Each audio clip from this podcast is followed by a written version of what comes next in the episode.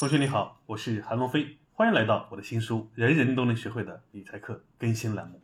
从这一讲开始啊，我们就进入了新的模块——理财工具及投资策略的选择及使用。这一讲呢，我们先从为什么是基金以及基金有哪些开始。我自己呢是从股票投资开始的，在大学呢也教过证券与期货，也做过债券、期货和比特币投资，也都做得还不错。但最终呢，我选择基金来作为我的主要理财工具。无论是我的亲身经历啊，还是作为一名理财师，我都要告诉你一个不会错的结论：基金是最适合大众的理财方式。基金是什么呢？书本是这么定义的：基金是为了某种目的而设立的，具有一定数量的资金。简单来讲，我们说的基金理财啊，就是将大众的钱集中起来，交给专业的人去做投资，然后。大家从中获得利润的回报，它到底是怎么一回事呢？是怎么运转的呢？我来给你讲个故事。话说高老庄有二十户村民养鸡，老李呢因为养殖技术过硬，加上经验丰富，每年大家鸡的产量和收益都很高。其他十九户每年都不怎么赚钱，因此这些村民在村委会开了个会，决定自己不养了，准备投钱让老李代理养鸡，等鸡卖出去后赚钱了。提出一部分管理费用给老李，剩下的按照大家的出资比例分红。大家投的钱呢，全部放在村委会的账户里，由老李根据养殖需求来使用这笔资金，比如购买什么样品种的鸡苗、什么样的饲料、什么样的养殖设备。村委会呢，负责监督这笔资金的使用过程。我们给这个事件啊取个名字，叫高老庄养鸡基金。这十九家村民呢，就是投资者，他们是这个基金的委托人。我们称其为基民，而老李呢，就是这个基金的管理者，我们称为基金经理。村委会呢，就是这个基金的托管人，相当于常见的托管机构，如银行或券商，负责成本与收益资金的保管。所以，基金的运作方式呢，是将大家的钱聚集起来，交给专业的基金公司去投资，并支付一定的管理费用，产生收益后，按照大家投入资金的比例获取分红。为了保障资金的安全。这笔资金呢是由银行或券商独立保管的，基金管理公司呢是接触不到这笔钱的，他们只是负责具体的买卖操作。在这里总结一下，一只基金从发行到销售所涉及到的经营主体：第一，基金管理公司负责基金的发行、投资和运营等事宜，一般是由基金公司承担这个角色，比如你经常听到的华夏基金、易方达基金、嘉实基金、天弘基金等。第二，基金托管平台是负责资金管理的。为了防止基金公司随便动用基金，每一只基金都会有个资金托管人。这个托管人的角色呢，一般是银行或券商，他们保证资金的安全。第三，基金销售平台负责把这个基金卖给投资人。基金公司没有客户，没有流量，卖基金这种事情呢，一般会交给银行、支付宝、微信、天天基金等平台。为什么说基金是最适合大众理财的方式呢？它主要具备以下几个特点：第一，够安全。基金的成立啊，必须经过中国证监会批准设立，它是要经过非常严格的审查的。投入资金呢，由银行独立托管，基金管理公司呢是无法接触到这笔钱的。第二，门槛低，大多数的基金呢，十元就可以购买。第三，够放心。基金呢有很多种。可以根据自己的需求来将不同的基金进行组合投资，能够分散风险，而且会有基金公司的专业基金经理来帮你打理，省时省心。第四，收益可观。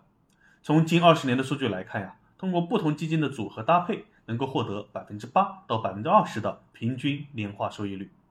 而且相对于其他的投资渠道呢，基金的方式更灵活，投资范围更广，能满足不同投资者的需求。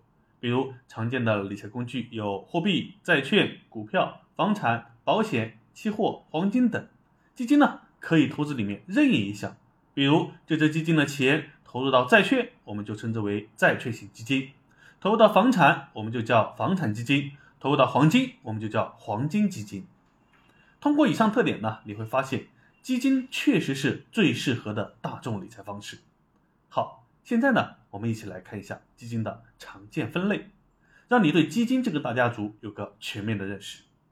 通常来讲，基金用于投资哪个领域，我们就叫它叫做什么基金。从基金投资的三大基础类别来看，我们一般分为货币型基金、债券型基金、股票型基金。也就是说，这三大基础类别的基金呢，分别用于投资货币市场、债券市场和股票市场这三个领域。其他的，比如房产基金呀、黄金基金呀、qdi 基金呀，是这三个基础类别以外的另类基金，相对来说比较小众，先简单了解下就行。关于这些基金的特点和收益情况呢，我们在本书第十二讲有过介绍，这里是专门讲解基金的模块。我们来对这些基金的概念进行更进一步的认识。货币型基金简称货基，它是投资于货币市场的基金。什么是货币市场呢？通俗的说，货币型基金啊，主要是投资于期限短、收益稳定、流动性高的产品，方便随存随取。这类产品的特点呢，就像货币一样，稳定性强、流动性高，所以我们取其意称为货币型基金。货币型基金常见的代表呢，有余额宝、零钱宝等宝宝类的理财产品。第二，债券型基金，简称债基。说的简单点啊，就是政府、企业、银行向你借钱，给你打个欠条，并承诺到期后归还你的本金，并支付你一定的利息。这个欠条呢，就是债券凭证。只不过这个欠条是电子化的，可以在市场上买卖。它的优点呢是安全、低风险，收益呢高于货基和银行存款。它的缺点呢，就是收益有限。常见的债券呢，有国债、企业债和公司债。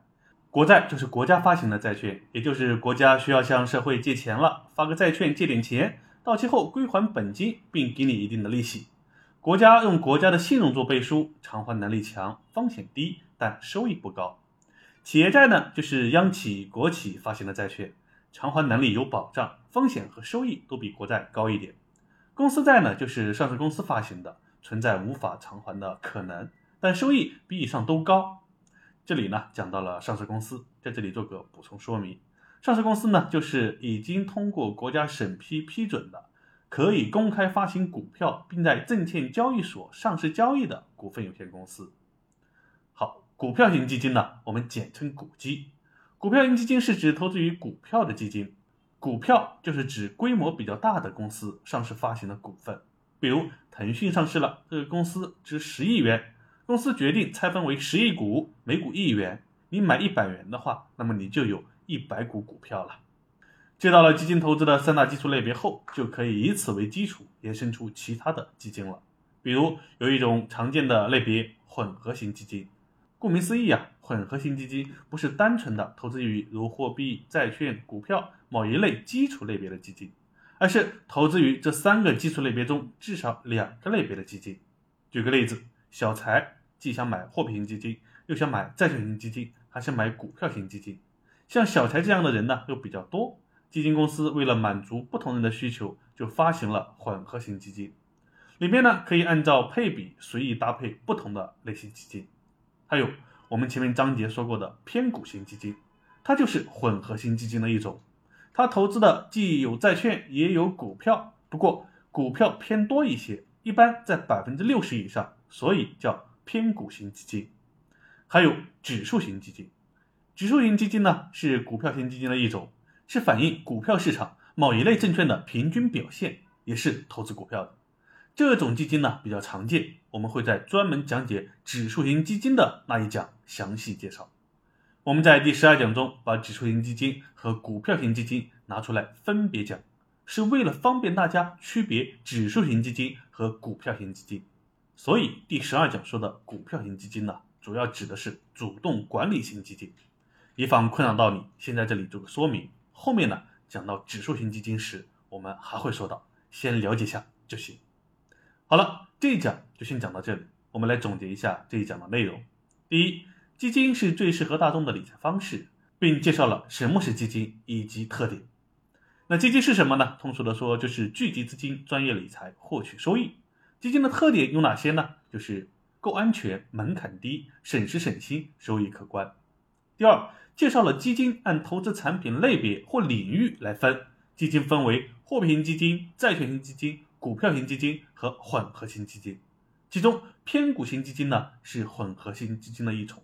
指数型基金呢是股票型基金的一种，当然还有其他类别的基金，我们先了解就行。好，本节课所学的内容，如果你有不懂的地方，可以私信留言，也可以直接加理财教练咨询。现在我们知道了基金的运作方式及特点，知道了基金的常见分类。下讲开始，我就会告诉你如何购买基金了，以及有哪些渠道。